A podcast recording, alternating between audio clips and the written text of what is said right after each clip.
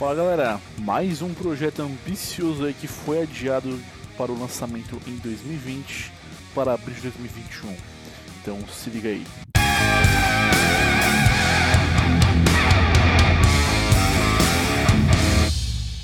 Fala galera, como vocês estão? Tudo bem? Hoje nós vamos falar sobre um game que está chamando a atenção da indústria pelo seu projeto ambicioso. Esse game é o Humankind. Humankind está sendo desenvolvido pela Amplitude Studios e vai ser distribuído pela SEGA.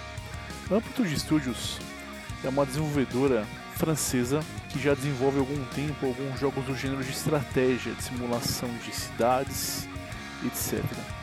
Ela tem em sua, em sua plataforma alguns games chamados Endless Space 2, Endless, Endless Legends e Dungeon of the Endless.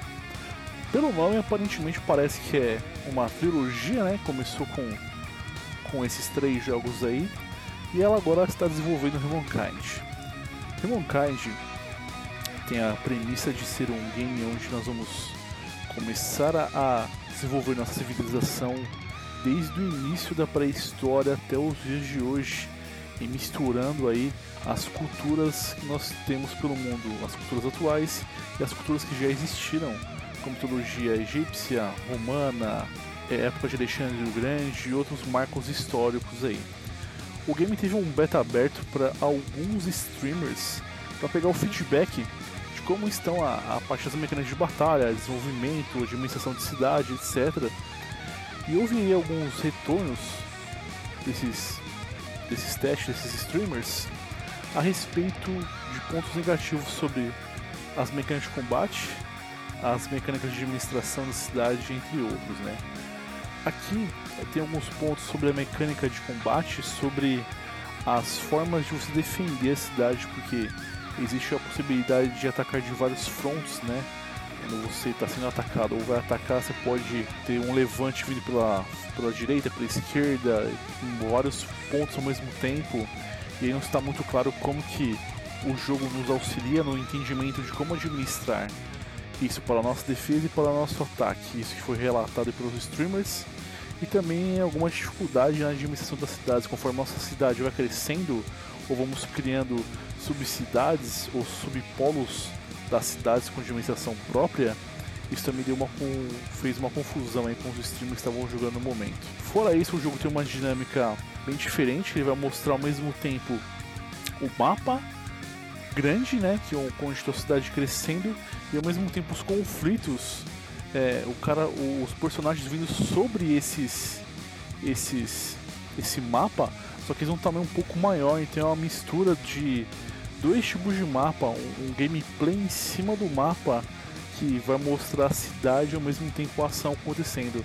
Nós temos aqui algumas imagens de mamutes da pré-história tal, alguns levantes em, em, castelos aqui também, então o jogo se mostra com uma temática bem ambiciosa.